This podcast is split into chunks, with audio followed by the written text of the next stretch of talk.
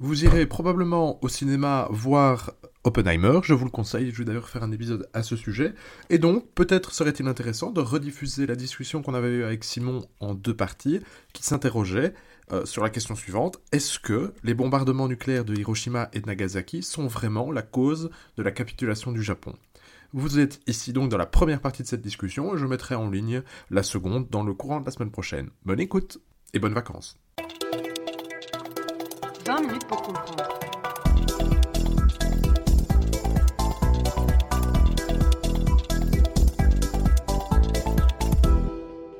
Bonjour à toutes et tous et bienvenue dans ce nouvel épisode de Passé ressuscité, le podcast frère de 20 minutes pour comprendre dans lequel nous ouvrons les cartons d'archives et nous répondons, ou nous tentons de répondre à une, ou comme c'est le aujourd'hui, plusieurs questions historiques qui ont toujours une certaine résonance aujourd'hui. Comme vous l'aurez vu dans le titre, euh, nous allons aujourd'hui parler des bombardements d'Hiroshima et de Nagasaki, respectivement le 6 et le 9 août 1945, bombardements à l'arme nucléaire qui engendrèrent un bilan humain dramatique du côté japonais.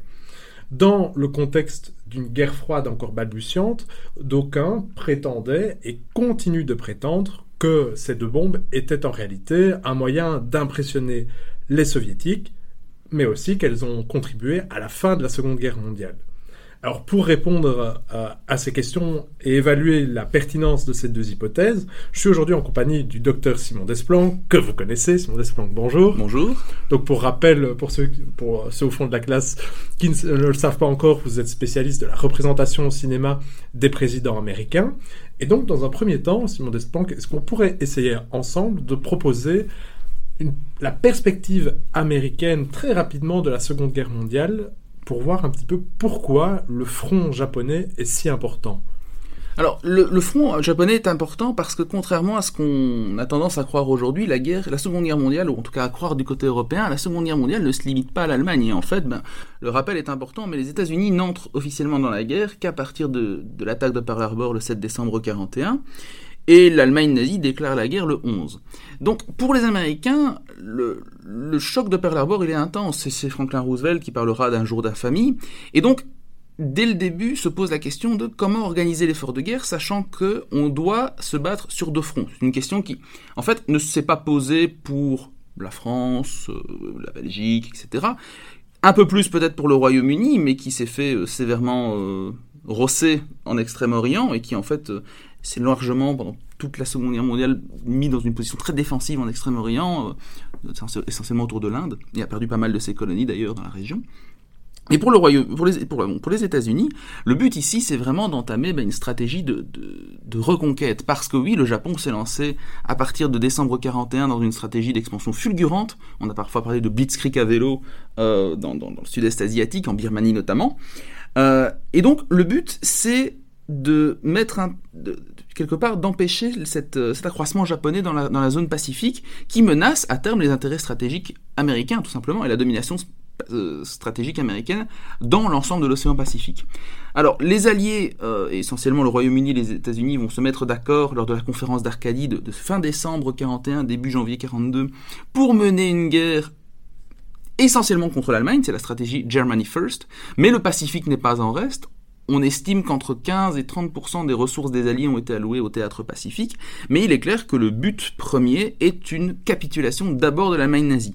Mais pour les Américains, eh bien, malgré tout, le Pacifique est un théâtre extrêmement important.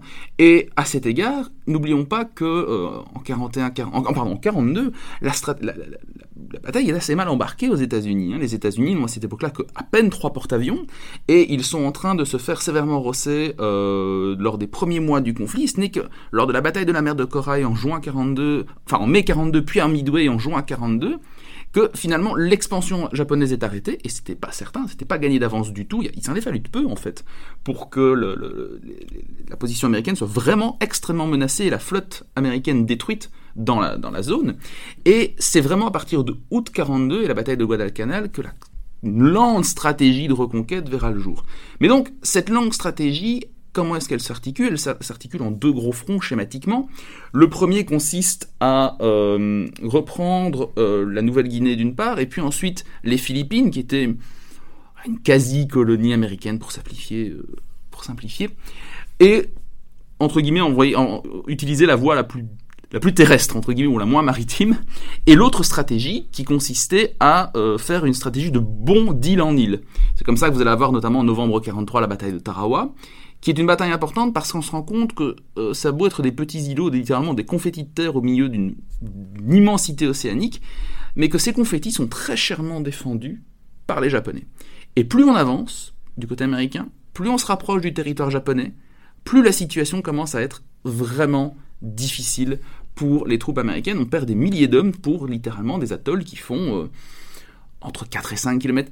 Euh, regardez le film Lettre d'Iwo Jima et le diptyque de Clint Eastwood. Ben, vous avez une idée de la violence des combats qui se déroulaient là. Pourquoi ces îlots sont importants? Parce qu'ils comprennent des pistes d'atterrissage et de décollage qui permettront aux bombardiers lourds américains de frapper à terme le Japon. C'est d'ailleurs d'une de ces îles que partiront les fameux bombardiers, euh, d'une part l'Enola Gay, puis ensuite le Boxcar, le pardon, euh, pour bombarder euh, Hiroshima et Nagasaki. Alors le, front va avancer et le 6 juin 1944, bah, la date est rentrée dans l'histoire, c'est le débarquement allié, les Américains, les Britanniques et les Canadiens envahissent l'Europe. Il y a les Français et des Belges. Hein, et, des Français et des Belges. Mais les, secteurs de, l'armée, je parlais des secteurs des plages du débarquement. Euh, la reconquête de l'Europe commence progressivement. Elle aboutira le 8 mai 45 et le 9 mai pour euh, nos amis russes euh, à la fin de la guerre. Chez nous, pense-t-on, mais en réalité, c'est la fin d'un des deux fronts dont Simon Desplanques vient de vous parler, c'est la capitulation de l'Allemagne.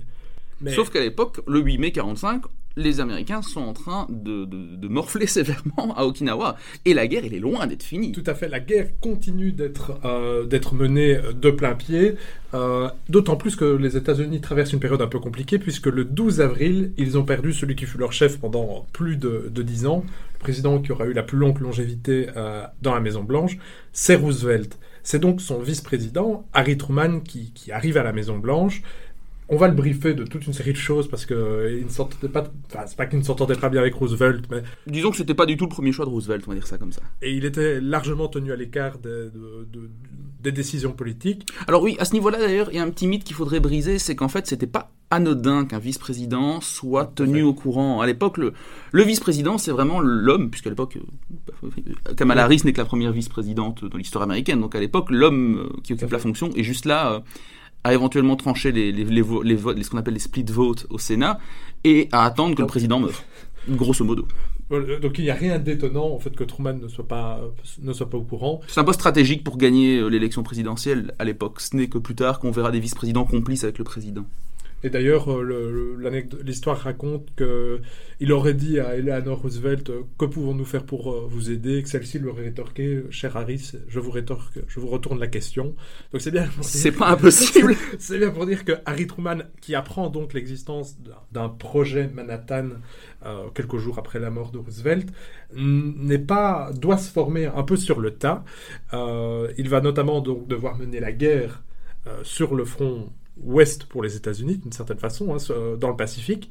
Euh, il faut également gérer Staline, qui est un, partenaire, euh, compliqué, on peut dire, euh, qu'il rencontrera à Potsdam. Alors effectivement, donc la conférence de Potsdam débute en, juillet 45, et le but pour les États-Unis, c'est d'obtenir ce qui avait été promis à Yalta en février 45. Alors bon, on avait promis beaucoup de choses à Yalta, on avait notamment promis que les territoires libérés pourraient décider de leur future forme de gouvernement, et comme à l'époque, euh, Roosevelt était franchement malade, euh, Staline a dit oui, oui, il a signé en sachant très bien que de toute façon ce n'était qu'un bout de papier et que c'était le sort des armes qui allait décider de ce qui allait se passer en Pologne notamment, en Tchécoslovaquie, et euh, du coup le, sort des armes a décidé.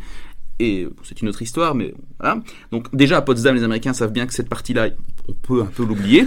Mais par contre, il y avait autre chose qui avait été promis, c'était que trois mois, dans les trois mois qui suivraient la capitulation de l'Allemagne nazie, eh bien, l'URSS romprait le pacte de non-agression qu'elle avait conclu en avril 41 avec le Japon impérial et entrerait à son tour en guerre pour hâter la fin de la guerre.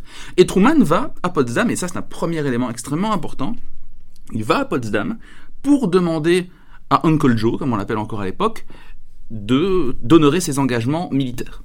En même temps, lors de cette conférence, Harry Truman va être tenu au courant de, de la réussite à Almagordo de l'explosion, de la première explosion d'une bombe atomique, d'une arme nucléaire. Il va tenter de faire un petit... Euh, en joueur de poker, il va tenter d'en... Un petit bluff. D'en avertir Staline, mais pas directement. Il va lui dire, voilà, on a découvert une arme... Euh, révolutionnaire. Révolutionnaire, extraordinaire. Euh, et il notera dans son journal être très surpris parce que Staline ne réagit pas. Parce qu'en fait, euh, l'oncle Joe, comme on disait, était déjà au courant, euh, grâce à un réseau d'espionnage terriblement sophistiqué. Alors, sur l'entrée en guerre euh, de, des Soviétiques, on, la littérature diverge. Hein. Certains prétendent que les Américains euh, la pressaient, et d'aucuns euh, clament au contraire que les États-Unis voulaient terminer la guerre avant l'entrée des Soviétiques dans la danse. Bon, voilà, on ne s'est pas tranché ici. On ne s'est pas tranché. Il y a quand même les, les, les déclarations de MacArthur qui, en juillet 45, appelle vraiment de ses voeux, alors que bon, MacArthur n'est clairement pas un, communiste, euh, appelle quand même de ses voeux l'intervention de l'Union soviétique, en disant voilà, c'est salutaire, on en a besoin pour y mettre fin rapidement à la guerre, parce que, comme je disais, il faut se remettre dans la perspective américaine de l'époque. Cette guerre coûte beaucoup, beaucoup de vies humaines. Et je vais raconter ici une petite anecdote. Au sein de l'armée américaine, vous avez une médaille qui s'appelle la Purple Heart. La Purple Heart est une, euh, une médaille, vous irez voir sur internet, en forme de cœur, pourpre avec un liseré doré qui est donné à tout soldat qui soit est décédé, donc dans ce cas-là c'est sa famille qui le reçoit, ou qui a reçu une blessure au combat. Et on en prépare entre 400 et 500 000 pour l'invasion du Japon. Alors évidemment, donc comme vous le savez, on n'a pas eu d'invasion du Japon par les États-Unis, et ce stock de médailles a encore été utilisé, en fait, n'est pas encore épuisé aujourd'hui. En Irak, en 2003, lors de l'invasion, vous aviez encore des unités qui, sur le terrain, avaient des Purple Heart frappés en 45, prêtes à être distribuées en cas de blessure ou de mort au combat. Euh, parce que ce stock, il est, resté là en l'état. Et ça montre bien, je trouve que cette anecdote reflète bien la mentalité des planificateurs de l'époque. C'est de dire que l'invasion de l'île principale du Japon, de l'archipel japonais, va être une abominable boucherie. Et on s'y prépare.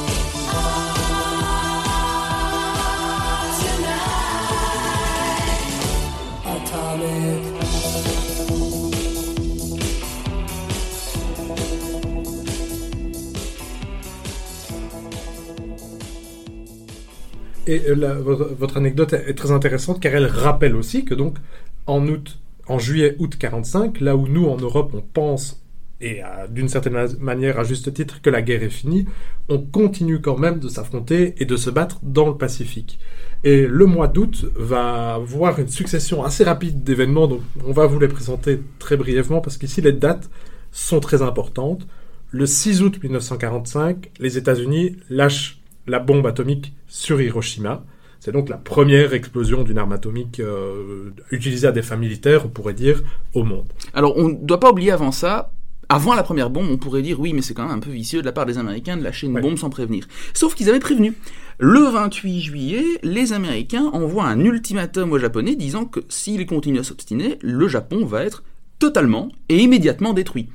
Mais bon, le fait est que il était déjà en train de l'être, et ça on y reviendra après. Voilà, tout à fait. Donc euh, vous allez voir que cet épisode va être assez long, mon avis peut-être un peu touffu, mais euh, on va vous présenter tous les éléments qui doivent être exposés pour bien répondre aux deux questions qui sont les nôtres. Le 9 août 1945, donc après le bombardement sur Hiroshima, et jour pour jour, trois mois après la fin euh, de la guerre contre l'Allemagne, les soviétiques entrent en guerre contre le Japon et ils envahissent la Mandchourie au matin, à 4 heures du matin.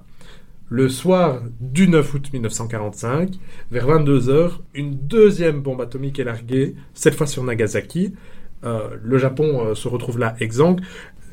On, reviendra sur l'importance de l'entrée en guerre euh, de l'Union soviétique dans un second temps, mais c'est essentiellement ça qui va pousser les Japonais à faire valoir, à indiquer le fait qu'ils étaient prêts à une capitulation le lendemain, c'est donc le 10 août 1945.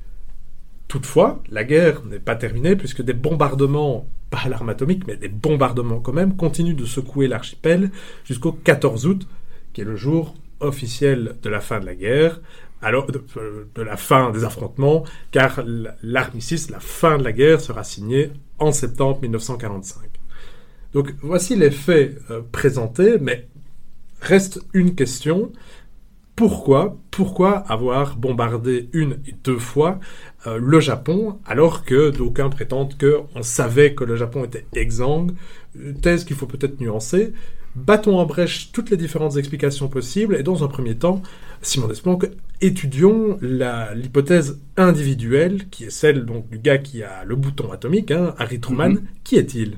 Bah, Harry Truman, c'est un peu l'antithèse de Franklin Roosevelt à plein d'égards, en particulier parce que c'est un petit fermier du Missouri, alors que Hitler, euh, alors que Ro- Roosevelt, pardon, est issu d'une famille de, on dirait, de patriciens, c'est-à-dire ces grandes familles euh, de, de politiques, financières, d'élite politique financière, qui, euh, qui, qui- qui vivent sur la côte est essentiellement à l'époque, et donc c'est clairement un, peu, un petit chose qui n'a aucune expérience internationale, mis à part le fait qu'il est servi pendant la guerre en 14-18 comme commandant de la batterie, euh, la batterie D, si j'ai bon souvenir. Euh, mais donc, son expérience internationale et son intérêt pour ces questions-là, elle est très limitée. Donc, Et cet élément est très intéressant. Euh, il a donc servi, il s'est battu pendant la Première Guerre mondiale, donc il sait ce que c'est que la guerre sur le terrain et il sait ce que c'est que perdre des hommes et parfois perdre des amis. tout à fait, il l'a vu, il l'a vu de très près. Hein. C'était pas un gars qui était dans l'état-major, il était sur le terrain alors qu'il était relativement vieux. Hein. Il avait plus de 30, presque 35 ans, donc ce qui est assez vieux à l'époque. Nous saluons nos auditeurs de plus de 35 ans. Oui, oui, oui, mais bon, de toute façon, la jeunesse est, une, est un état d'esprit. Mais euh, pour le coup, c'est jeune, enfin, pardon, ce n'est pas jeune du tout. Et c'était vraiment Truman qui voulait participer à la guerre, alors qu'il aurait très bien pu ne pas y aller hein, à l'époque. Et donc, il faut bien comprendre que Truman, ensuite, est, nommé vice-président totalement par un concours de circonstances, en fait. On voulait évincer, euh, le- le- disons, le- le- les élites du Parti démocrate voulaient évincer Henry Wallace, qui, avait qui était un gars un peu bizarre, brillantissime, un, agronome brillant, mais qui avait des sympathies un peu trop marquées euh, à leur goût pour les pour l'Union soviétique, trop conciliant l'égard de Staline. Et c'est d'ailleurs un gars qui sera, Henry Wallace, très très critique de la décision de Truman dès le début. Vous allez trouver notamment, si vous regardez, enfin ne regardez pas parce que c'est mauvais, mais euh, si vous avez le malheur de tomber dessus, regardez The Untold History of America par Oliver Stone. Il vous dépeint Wallace comme étant une sorte de, de, de pacifiste prescient, et d'un autre côté Truman comme étant un, je dirais un touche-rien pour être gentil, euh, manipulé par euh, les élites, enfin par le, le complexe industrie, euh, militaro-industriel qu'adore fantasmer Oliver Stone. Et donc, euh, c'est pas vraiment ça. Euh, mais disons que Truman a une vision très simple quand il arrive au pouvoir, c'est qu'il faut mettre fin à la guerre, point. Et c'est un gars euh, vraiment extrêmement pragmatique. Pour l'anecdote, c'est le dernier président qui, à ce jour, n'a pas fait d'études supérieures. Et il a une sorte de bon sens qui lui dit, voilà, bah, très simplement, j'a- j'ai maintenant en ma possession une arme toute puissante, eh bien, je vais euh, l'utiliser. Donc le facteur individuel ici est intéressant parce qu'on a quelqu'un qui ne va pas s'embarrasser de grands principes moraux, parce que si il se dit que son boulot c'est d'économiser des vies américaines et que en utilisant une arme qui a le potentiel, je dis bien le potentiel de d'écourter la guerre, il sauvera aussi indirectement des Japonais. Et alors, euh, évidemment, il y a un autre élément euh, qu'il ne faut pas oublier, c'est que aux États-Unis, Pearl Harbor, c'est une attaque surprise. Alors, on reviendra peut-être là-dessus sur un autre épisode sur la, réalité de la surprise, mais en tout cas pour l'opinion publique américaine, bien qu'il y avait des tensions, c'est quand même un, coup de tonnerre euh, qui euh, va donc euh, faire naître un esprit de revanche en réalité hein, à l'égard des Japonais qui ont donc commis une attaque. Euh, une attaque surprise en réalité sur euh, le sur le port sur la base. Ça c'est clair qu'effectivement l'esprit de revanche, on, l'a oublié aujourd'hui, mais jusqu'à la fin des années 40, jusqu'à la fin de la guerre en fait, l'iconographie de Pearl Harbor et Avenge, euh, December 7, etc. Tapez ça sur internet et regardez les affiches qui sortent. On est dans une optique très clairement revancharde, qui s'ajoute au fait que il y a une petite dimension raciale qui est ici intéressante d'évoquer. Euh, je dis pas qu'elle est cruciale dans le choix d'utiliser la bombe, mais clairement, euh, on est dans une vision aussi où la vie d'un japonais n'est pas égale à la vie d'un blanc. Et bon, d'un point de vue japonais, l'inverse est vrai aussi. Hein.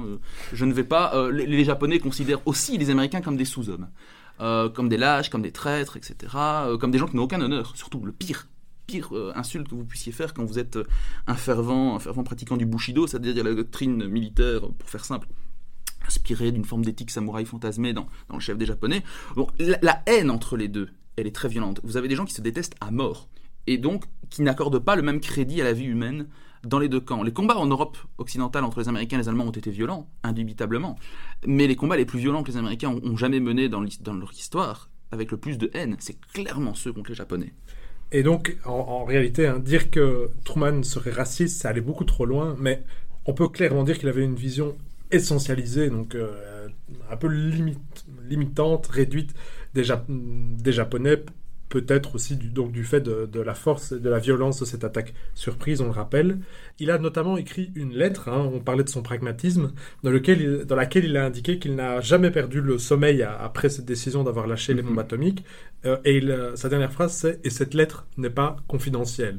Donc il indique bien, voilà, il n'est pas dérangé outre mesure. En gros, pour lui, il a fait son boulot, c'était sauver des vies. Tout à fait. Et il faut remettre ça dans le temps long euh, ou en tout cas dans le temps, dans le moyen terme, c'est que, en réalité, regardons les chiffres des bombardements. Alors c'est très difficile de quantifier les pertes humaines d'Hiroshima et Nagasaki, mais euh, je vais tout de suite balayer un mythe qui est de dire Hiroshima le bombardement le plus meurtrier de la Seconde Guerre mondiale. Alors ce n'est pas Dresde, contrairement à ce que certains ont, pu affirmer au lendemain de la Seconde Guerre mondiale, parfois, pas toujours, mais parfois dans l'optique de réhabiliter un petit peu, euh, voilà, de mettre, de, relativiser les crimes nazis et les bombardements, hein, les bombardements menés par l'Allemagne nazie. Mais bon, c'est une, ceci est une autre histoire et à mon avis, on fera peut-être un épisode avec un ou une spécialiste du sujet parce que c'est un mythe à part entière, le mythe de Dresde. Mais le mythe, le, le bombardement le plus meurtrier, c'est celui de Tokyo en mars 45 avec plus de 100 000 morts dans des conditions totalement classiques à ce niveau-là. C'est-à-dire que vous avez affaire à des, super forteresses, donc des, des, bombardiers B-29, des bombardiers à long rayon d'action, qui vont raser Tokyo avec des bombes incendiaires. Sauf que c'est une ville qui était construite essentiellement en bois, et il n'y avait pas de cave. Et euh, pour l'anecdote gore, euh, même l'eau était tellement chaude que les gens qui s'étaient réfugiés dans l'eau ont bouilli à certains, certains endroits. Donc vous imaginez la violence de ces bombardements. Dans cette optique, euh, mettez-vous à la place d'un président qui arrive au pouvoir et qui se dit que de toute façon, on a atteint un tel niveau dans l'horreur des bombardements de villes civiles que peu importe en fait, un bombardement de plus ou de moins. Et Hiroshima n'est pas le bombardement le plus meurtrier. Qu'est-ce qui choque en fait aujourd'hui encore? Ben, C'est le fait que ce soit un appareil et une bombe qui puisse faire le travail de nuées de bombardiers, 4, 5, 6, 700 bombardiers. Pour les Américains, en fait, euh, on économise juste des équipages potentiels. Voilà. tout. Donc il, ne s'agit évidemment pas ici de relativiser l'importance. Non, c'est atroce. C'est bon, c'est une évidence. Par contre, il, faut, il ne faudrait pas que l'utilisation d'une nouvelle d'une nouvelle, nouvelle arme fasse oublier le fait que c'était un enfer, hein, ces, ces, bombardements. On a parlé de Tokyo, mais euh, le, le, Japon, euh, ben, en fait, la guerre, c'est l'enfer, simplement. Donc, il ne faudrait pas que l'utilisation d'une nouvelle arme vienne faire oublier euh, ce, cet état de fait qui peut paraître un peu angélique également. Donc, comme vous le remarquez, euh, chers auditeurs, il y a énormément à dire sur le sujet. Donc, on vous invite tout de suite à faire une petite pause, vous servir une tasse de thé et à nous retrouver dans la deuxième partie de, de ce, cet épisode qui est diffusé là maintenant, hein, là aujourd'hui. Vous trouverez le lien dans la description. A tout de suite.